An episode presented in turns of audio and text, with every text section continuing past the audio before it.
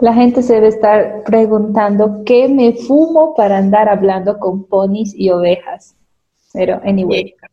Bienvenidos a Hablan los fans. Hoy es sábado y hoy día tengo una invitada o invitado, no mentira, es una invitada súper especial, la oveja soñadora. Está aquí reemplazando a nuestro panelista y el pony volador que ya regresó de hacer sus cosas. Entonces, hoy día ella va a ser nuestra invitada. Bienvenida, oveja soñadora, a este tu programa. Hola. Espero que no sea la última vez, ya la habíamos hecho escapar, ¿no? Nunca más había venido. ¿Cómo asustar una oveja? ¿Cómo asustar a una oveja? En tres simples pasos. Me van a esquilar. y ahí. Bueno, no me estoy fumando nada, por cierto. Estas personas son reales. No están en mi cabeza no para están nada. en mi cabeza. Y si ustedes la escuchan, también deberían ir al psicólogo. Hablando de psicólogo, hace una semana y un poco más debe ser, o menos, no sé, me han invitado a una boda. Y lo, bueno, por mi parte, lo ideal de esta boda era que solo éramos 10 personas, digamos, por esto de la pandemia y cuarentona y X. Entonces, nunca me había puesto a pensar en las- los aspectos positivos y negativos que tiene ir a una boda, digamos, o, o hacer la boda. De las tres, las tres, en algún momento hemos dicho que cómo iba a ser nuestra boda al principio, ¿no? O sea, eres chiquita y, y supongo que siempre piensas eso. Es el cliché, pero la verdad yo no lo hubiera pensado si no te hubiera conocido, tal vez. y yo, ¡Ay, qué Sí. Gracias. No, mo, no, No, modas. no. De chiquita tú tenías ese, esa, esa curiosidad de por qué saber cómo era tu boda, pequeña oveja soñadora.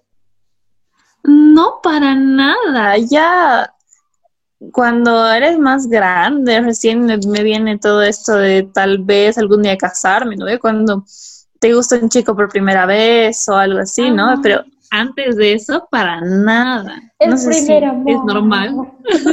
no, no es es- es súper normal. Has escuchado aquí al pony volador, lo conozco unos veintitantos años y, y creo que la mitad de su vida recién que me ha conocido ha, ha indagado sobre ese tema. Yo era, y como tú, como tú dices, mi, con mi primer chico era, pero así, fanática de buscar vestidos, de buscar este, locales, de, de todo.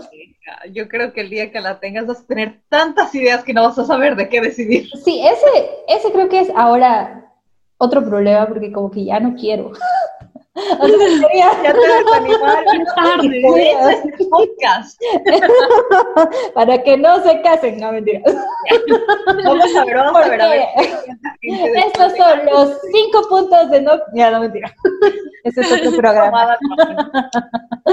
Pero a ver, entremos un poco más en materia, más como a la, a la cosa tangible. Por ejemplo, ovejita, ¿qué siempre has pensado ideal para tu boda? Pero así, súper ideal. No pienses en el dinero ni en nada. Ideal. Tú piensas que tu papá es el chapo. Bien. Sí, el chapo, ¿no? Sí. Mm, un ambiente mixto entre patio y, y salón, muchas luces. La verdad es que me encantan las bodas donde hay algo especial, o sea, o bailecitos, o cuando el novio le canta a la novia, súper lindo. Me gustan más esos detalles. No, y Detalles sí- son bien Nuevos, bonitos. digamos. Cosas Claro. que no se hacen. Eso, eso creo que ya es, un- o sea, no quiero, no quiero, pero siempre sale este tema, es un poco millennial, ¿no? Estas cosas ya de, de bailar en la boda, de que te canten. preparar una coreografía, Ajá. que las damas, que el novio se haga su sex appeal ahí en medio de la nada. Ya. Yo creo que si algún día me caso sería así como tipo en, en un campo con un chamán, así, onda bien mística, bien, bien ahí. Todos rolados, más high que Ahí, con un pequeño ahora orégano, por aquí, por allá. Muy bien, con los honguitos en los pies. ¿Cómo sería tu boda ideal, Pony? Uf, a ver, yo debo decir que mi boda ideal la he ido planeando porque empecé a ir a bodas y porque te conocí y tú ya le planeabas toda la vida y ahí me cuestioné qué es lo que uno quiere. Vieja, amo, amo, adoro las bodas, son las mejores fiestas que existen. ¿Por qué? Porque la gente se viste muy bello. Todo el mundo saca su mejor traje, están súper formales y están ahí como, mírame mamacita, yo sí estoy también para otra boda. Aparte, hay muchísima comida y la comida siempre es buena y es todo lo que quieras comer prácticamente. Hay muchos dulces y ahora la onda millennial es poner estas mesitas súper lindas. Mesitas dulces, sí. Exacto, que son A tan... mí me encantan los bares, así con bartender, donde puedes pedir traguitos así especiales. Uy, sí, y es rico y eh, es bien bonito además. O sea, es para bonito. fotos además, como estás toda empreciosada ese día. Te sacas foto con todo. Quiero hablar un poco en realidad de lo que es las tradiciones antes de la boda, que es eh, la Mm. pedida de mano y esta antigua tradición. No sé si ustedes cuando ubicaban esta tradición, pero los padres de la novia pagan siempre la boda. Pero Bueno, generación millennial que piensa en la economía, mi, la última boda a la que fui de unos parientes, ellos ahorraron muchísimo, muchísimo tiempo para la boda. Y debo decir que también ellos querían una boda, porque esto de las bodas siento que se está acabando de a poco. Y ellos querían una boda porque ellos eran muy religiosos ambos. Entonces Es para ellos sí era como todo un símbolo y toda una ceremonia que va a simplificar algo a partir de ese entonces en sus vidas y se rajaron, gastaron un huevo en flores, gastaron un huevo en música, ha sido la mejor boda a la que he ido. esa es otra de mis, de mis, no me gusta, digamos. O sea, con todo lo que podría gastar en esa boda, podría alquilarme un muy buen departamento en una zona de aquí, de la High, y no preocuparme por el, el alquiler durante un año. O sea, me parece que está bien, o sea, si quieres hacer tu boda ya, pero no mames, son cuántos. Creo que por persona pagas 250 bolivianos para que coma y para el colmo te critique la fiesta y todo lo demás que vayas a hacer. No, creo que no me voy a verdad, es, es, es bastante triste que gastes tanto dinero en una fiesta, pero más que todo es que la fiesta para tus amigos y para tu familia, no tanto para ti. Claro. Por eso te digo, lo que más me llama la atención es esos detallitos, así como que mm, dedicatorias, digamos, entre parejas y demás. Esos me- momentos especiales para mí resaltan más porque después es todo para los demás, no, no para la pareja. Claro, tú piensas entonces en la parte romántica de la boda, en No, lo que claro. Qué bonito eso, ¿eh? A mí me da pena el novio. ya. Porque ¿Por qué nadie se ocupa del novio en la boda? O sea, dime, dime de una boda, digamos, donde te acuerdes el color de traje del novio. Yo siempre me acuerdo, porque es que yo voy a ver ropa, ¿eh? la modelara y todo. No sé, yo tengo problemas con la fiesta. O no sé si es por, no sé si es por madurez, pero supongo que para dar ese paso siempre es, es difícil. O sea, encontrar de ende a la persona con la que quieres pasar el resto de tu vida ya es difícil. Sí. De ahí a decirle, güey, nos gastaremos un chingo de plata para que la gente vea que sí, tú y yo vamos a durar. Bueno, yo creo que ese es un punto bien importante. Para mí, el matrimonio ya no es la unión de dos parejas y que se van a amar y que van a estar todo el tiempo juntos, porque primero que eso ya no sucede por este siglo XXI. Y segundo que yo creo que es algo más familiar, porque para empezar eso, volviendo al tema económico, la estrategia en Bolivia y en Sudamérica no es que los novios paguen toda la boda, se tienen padrinos. Hay padrinos de, de flores, hay padrinos de, de todo. Incluso dicen si, la, si los papás de la novia van a pagar la boda, los papás del novio pagan el departamento o la casa, el lugar, etc. Ya, pues, jura, yo no, yo no sabía de esa. Obvio, hermana, Por ahí por, me favor, estoy- aquí todo es igual. Ahí podría estarme animando a casarme por el departamento. Y en sí la fiesta, como dice la oveja, la fiesta sí es como para traer a las familias juntas, que se conozcan y que entiendan que a partir de ahora, gracias a ellos dos, van a ser familia. Una sola familia, ajá. Ah, pero Exacto, y porque además te viene una cosa súper grande y lejana, que es tener una familia de ellos dos, y a partir de entonces van a ser toda una vida conjunta, que incluye Pero, niños.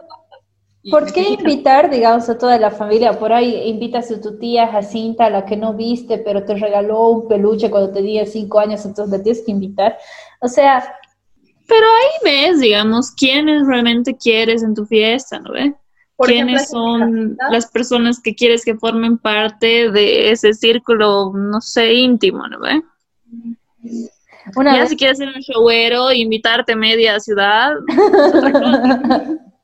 Oye, fuera de coda, yo he visto invitaciones que las pasan por YouTube y dicen, pueden venir todos, van a ver estos conjuntos, van a hacer tres días de fiesta. y- Eso, lo- eso lo pasé en mi servicio rural. Estaba haciendo en una provincia y sí, o sea, la boda duraba tres días. Todo el pueblo iba y era genial.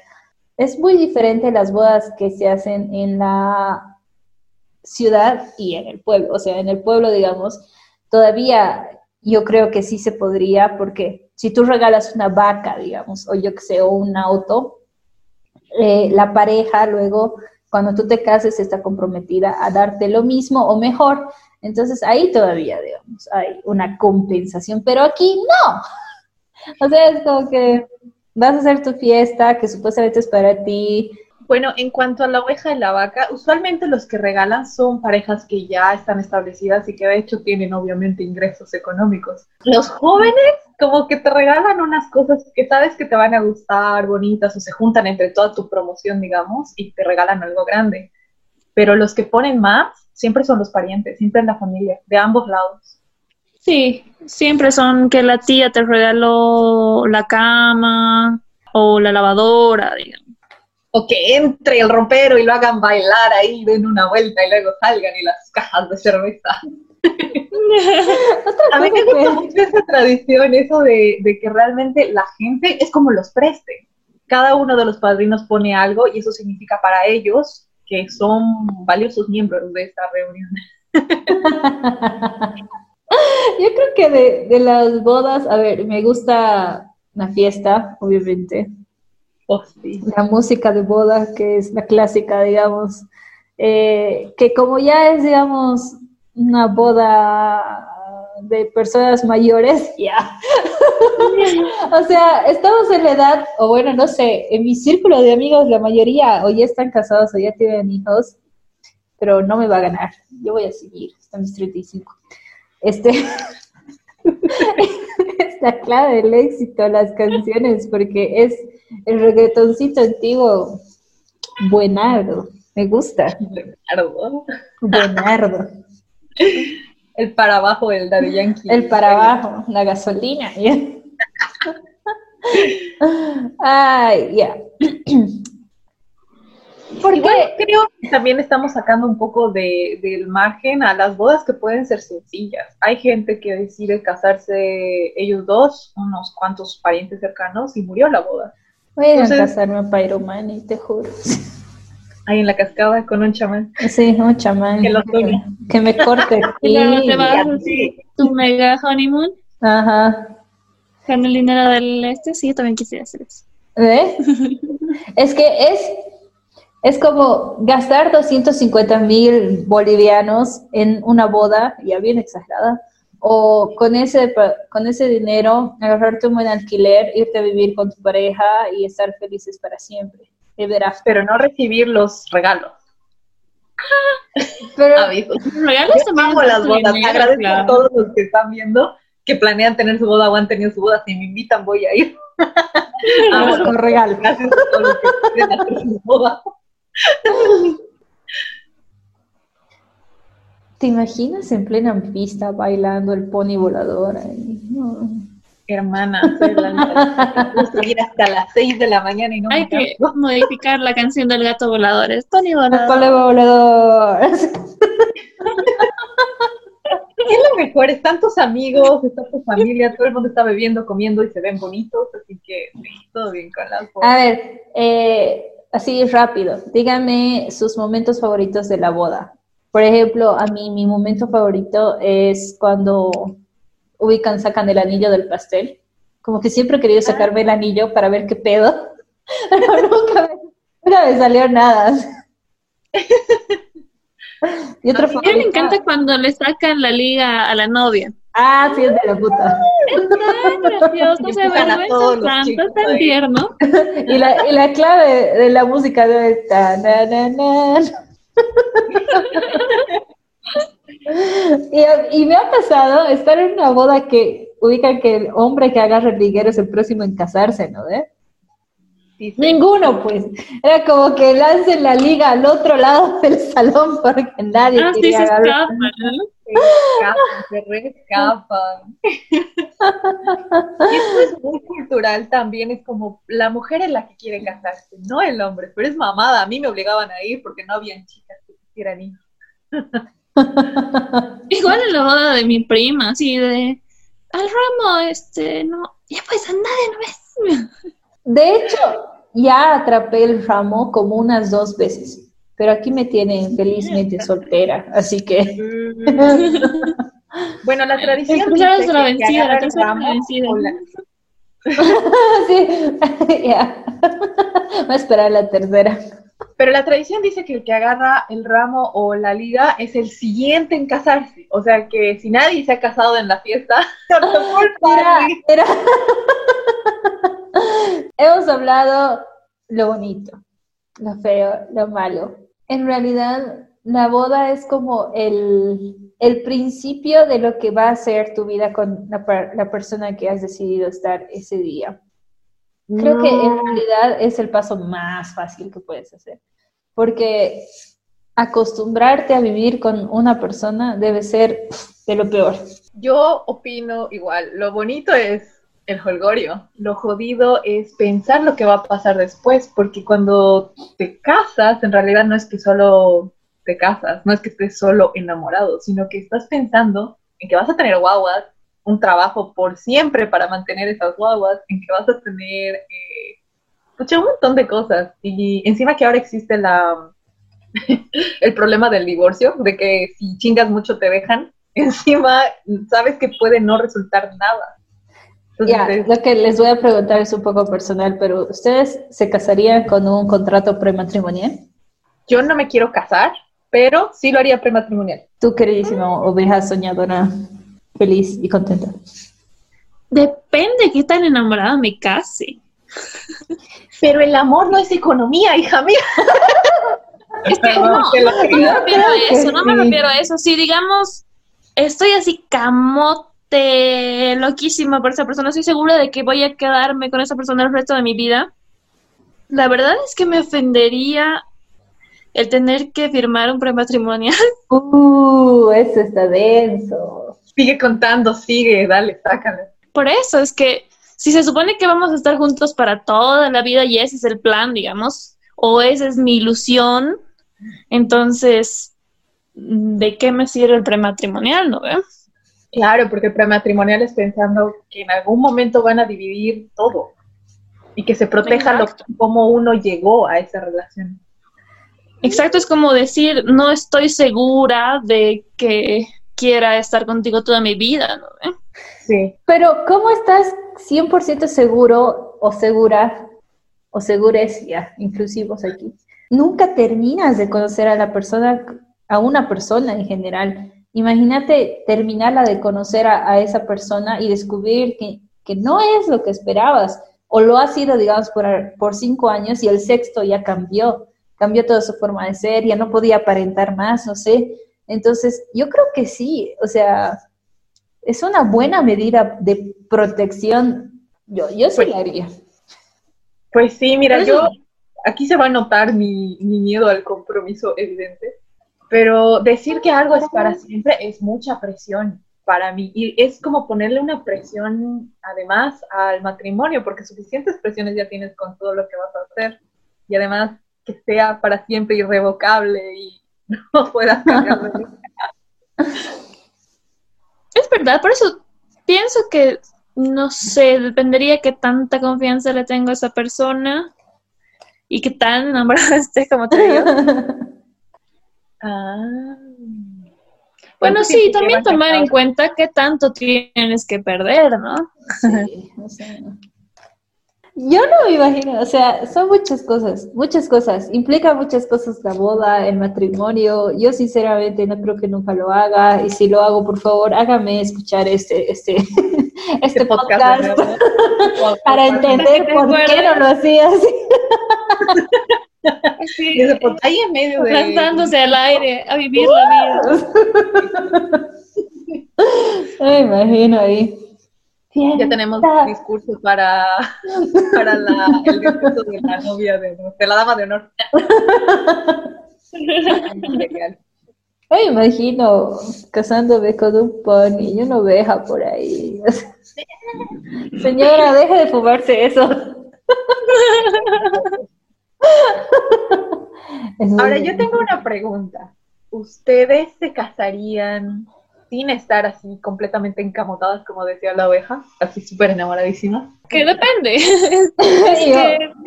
uno, la verdad, es que ya sí siento que me está dejando el tren, la verdad. Esa es una presión. pienso que la persona con la que me estoy casando es una persona buena, es una persona que me va a tratar bien y con la que voy a estar feliz, digamos, yo, yo sí le metería. Pero tú dices, ah. sientes que se te va el tren. Ah. No necesariamente. Mira, yo me acuerdo que mi hermana me dijo una vez que una señora le, le contó, ¿no ve? Que siempre es mejor en casarse con alguien que esté más enamorado de ti que tú de esa persona. Porque así sabes que te va a tratar bien. De hecho, por la señora. no, de hecho, de hecho es, uno, es, uno de los, ajá, es uno de los mandamientos de Belinda. Bueno, yo creo que lo importante es tener una relación saludable. De hecho, mucha gente se va directo por la, por la boda por algo más social, que sí es algo social, pero en realidad el punto es tener una relación saludable y ver qué quieres con esa relación saludable. Por ejemplo, yo no me quiero casar, pero si me casaría, podría hacerlo perfectamente sin estar súper enamorada, porque para mí el matrimonio no es sobre amar a alguien, es sobre tener todas las herramientas para llegar a lo que sea que quieres llegar. Yo no me caso porque yo no quiero guaguas, güey. pero si algún día quisiera y armar toda la, o sea, no sé, me da mi, mi, uy, necesito un hogar, uy, quiero, quiero una vida con guaguas y todo, ahí pensaría quién es la mejor persona que me puede llegar a, a llegar a esos objetivos y con alguien que también tenga esa afinidad en ese sentido de trabajar en equipo, porque es trabajo duro. Básicamente estás armando la, la otra mitad de tu vida hasta tu. Y la vida de tus hijos, ¿no? Estás armando un hogar para tus hijos. Sí, o sea, es toda una construcción continua a partir de ahí. Y tener en cuenta que tu vida se va a ver reducida a tu familia, que es algo muy bonito por lo que me cuentan, no sé, una experiencia. Todavía no lo he vivido, ninguna de las tres. Yo he crecido en un hogar muy hermoso, mi, mi sido muy cabrona. Pero otra cosa es armarla, ¿no ves? Y decir, estas criaturas van a hacer lo que yo les digo. Mira, güey, paso. Me olvido alimentarme a mí. Imagínate alimentar a otra persona. Ay, sí, no, yo estoy igual. Mi hermana me dice, ay, no, por favor, no tengas hijos, los vas a perder. A mí me han perdido y he sobrevivido. Me han perdido. ¿Cuántos nos has perdido? Yo tengo esperanza en la vida, entonces. Estás bien, eres bonita. Muy bien. O sea, ¿qué tanto creen que la gente se casa por una decisión concienzuda de tengo una pareja que es saludable y creo que vamos a tener un buen matrimonio a casarse porque ya, ya te toca? Es como lo siguiente en el juego de la vida. O sea, ¿cómo quieres eh, terminar tus días así de sad como suena? Porque puedes, digamos, sí estar tranquila, siendo independiente, eh, viviendo tu vida a tu manera, pero también está la soledad, mujer. Uno no puede vivir sola. Sí, no es lo mismo los hermanos, los primos, qué sé yo. Es cierto que mucha gente de hecho se casa por miedo a estar solo, porque la soledad no es solamente como en un principio, que no puedes estar sola contigo misma. después se hace pesado como cuando ya estás en la tercera edad y te pones a pensar, ¿qué va a ser de ti si no tienes hijos? Me va, voy a tener la suficiente plata como para que alguien me cuide.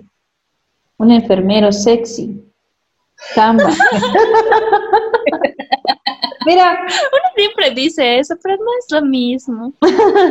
mira, No es este, lo mismo. ahorita- Pueden tratar en mis planes no está tener hijos, así que supongo que todavía no va a ser el, el no voy a subir de nivel.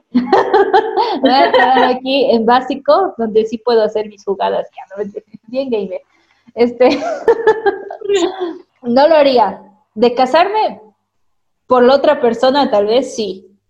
O sea, porque es el deseo de la otra persona y, y puede que... ¿Se casaría?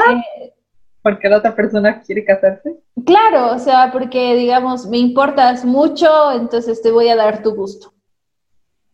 Mm. Pero como no he conocido a ningún hombre, mujer, o X, o Pony. un pony, o una oveja, o una naranja, que me diga eso, entonces yo soy súper feliz con la decisión que he tomado. No, casamiento. Este, Pero, ¿y si estás con alguien, digamos, o sea, si tienes tu pareja, pero esa persona nunca te dice nada, eh, tú tampoco lo presionarías en ningún momento y vivirían así hasta quién sabe cuándo? o sea, uno, porque la ley me ampara, digamos. Te vives en concubinato más de un año en Bolivia, después de un año ya es matrimonio de facto. Así Ajá. que cuidadito con estarse viendo. Claro, claro. O Bueno. sea, la ley me ampara. Por un lado, digamos, por X cosa. Pero por otro lado, si la otra persona, o sea, yo veo más como el matrimonio como para anunciar a la gente que, que ya estás con esta persona. Y, y si tú y, y esa otra persona, tu pareja o X, ya saben que esto es para los dos, ¿por qué expresárselo al mundo, digamos? O sea, si tú estás feliz, o sea, muy diferente que no estés conforme, digamos, con esa, con esa decisión. Pero si yo estoy conforme con esa decisión de, de no casarme y mi pareja también, entonces no veo el lío. Pero si ya tuviera un problema, digamos, de que sí quiero formalizar y la otra persona no quiere formalizar, le diría, o, o, o- o, ¿qué pasa? Aquí, aquí no hay leche gratis, hijo. Paga la vaca. Producción, ponga single ladies, por favor. Oye, sí, pero ¿sabes qué pienso también? Que hay mucha gente que casa sin saber vivir solos. Y eso es súper jodido para mí. O sea, cuando vives solo, realmente aprendes todo, todo, todo. Aprendes contigo me mismo, a divertirte solo, a cocinar, planchar, lavar, a inventar 50 recetas, a resolver tus problemas solo. Sí, Y ahí, ahí te haces realmente independiente y te haces una unidad entera como para realmente poder ir y ser maduramente consciente de tu otra unidad. o sea, uno de los requisitos para ti sería, eh, para que te cases con una persona, sería sí o sí que haya vivido solo antes. Sí, muchos años de preferencia. ¿Cuál, cuál sería uno de tus requisitos que sí o sí tiene que cumplir oveja para que te puedas casar con esa persona? Que sepa marcar bien, eh, o sea, como dice, que sí sepa vivir solo, pero no, no en ese sentido, sino que sea, in- a- que quiera a su familia, que aprecie a su familia, pero que sepa independizarse de su familia. Y el que, que corte el cordón umbilical, por así decirlo. Oh, sí, en Bolivia Porque pasa me tanto. molesta, muchos, pro- muchas parejas que fracasan son por Mamitis. la intervención de las familias, ¿no ve? De las madres en especial, suegras. Y la Entonces, pareja es, los deja ingresar también, como que yo creo que en su inseguridad de ambos de que nunca han vivido fuera de sus casas y se están acomodando a otra persona que tiene otra cultura dentro de sus casas y dejan que las mamás intervengan, los familiares, todo, y al final no están viviendo su vida. exacto. Se dejan, eh, dejan que su relación la manejen sus padres. O gente externa al final, es tu relación. Gente externa, exacto. Bueno, no sé cómo sea en otros países, pero aquí realmente es, es muy densa la situación. Yo he visto un montón, montón, montón de gente casarse porque, bueno, se embarazaron muy pronto, entonces decidieron casarse para tener un hogar para la guagua y ningún matrimonio ha durado. Es que eso está mal. O sea, muy, muy aparte de, de pensar que sí o no, yo lo he vivido. Prefiero mil veces que mi mamá y mi papá estén bien cada uno por su cuenta, y así yo tengo paz mental también, que estar en una familia que no, pues, o sea, que están por obligación tuya, y hasta ya de grandecito puedes llegar a tener problemas con eso. Pero bueno. En fin, pregunta. Si tuvieran que irse a vivir con alguien o casarse, ¿cuál elegirían? ¿El concubinato o el casamiento? Tengo que vivir con esa persona. Vivir con esa persona primero. Yo creo que si, si se da la oportunidad de vivir primero para conocernos mejor, ¿por qué no? De hecho, de hecho, esa es una de, digamos, de mis, de mis Ah, condiciones. Esa es una de mis condiciones para poder casarme con alguien. Tengo que vivir con ah. esa otra persona, porque si, si no te acostumbras a los hábitos de la otra persona y la otra persona no se acostumbra a que vas a dejar el dentífrico destapado cada vez que te laves los dientes, esa relación no va a funcionar. Pues como experimento estaría bien. Yo igual, no sé, porque no me lo estoy planteando, pero baby steps, como que conozcanse, tengan la cita, vivan juntos, cásense si es que pueden vivir juntos y baby steps, no sé. Baby steps. si a alguien les sirve. Conclusiones. ya, conclusiones. Ahora sí, conclusiones. ¡Uh! punto número uno. Antes de las conclusiones les voy a hacer recuerda que compartan nuestro queridísimo podcast. Está en todas las plataformas ahora. Gracias a Spotify por darme permiso de subir mis macanas a Spotify. Punto número uno. Quítenle romanticismo al matrimonio. El matrimonio es una institución.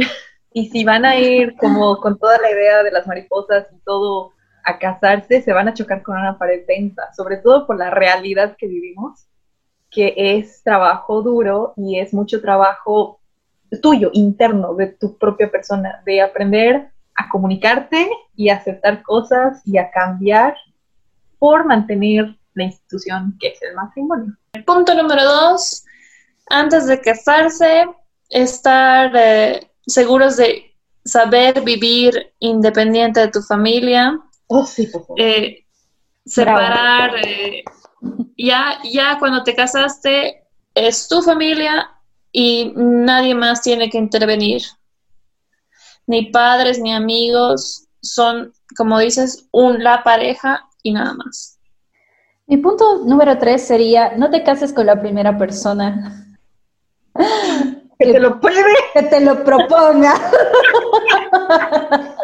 Yo creo que, o sea, tienes que pasar por muchas cosas. Tienes que o sea, tratar de casarte lo, con la, mayor experiencia requerida, o sea, eh, he conocido, he vivido en el exterior, ya sé cómo es vivir solo, ya sé cocinarme, no me voy a morir de hambre nunca, no voy a dejar que la otra persona que vive conmigo muera de hambre, sé qué hacer en situaciones de riesgo, sé qué hacer, en, etcétera, etcétera, etcétera. O sea, no vayan a lo fácil, porque el matrimonio no es fácil. Yo siempre lo he dicho, el matrimonio es una empresa y tienes que buscarte el mejor socio para poder crecer. Y bueno, les agradezco mucho su participación, especialmente a nuestra queridísima oveja soñadora. Este, ahí me dejan en los comentarios. si quieren que participe, si quieren que hablemos de otro tema con la oveja soñadora, es experta y, ya le dije que, la voy a invitar junto a, mi otro amigo para que nos hable de animes, porque ese es su fuerte. le damos otra vez la bienvenida al Pony, al podcast.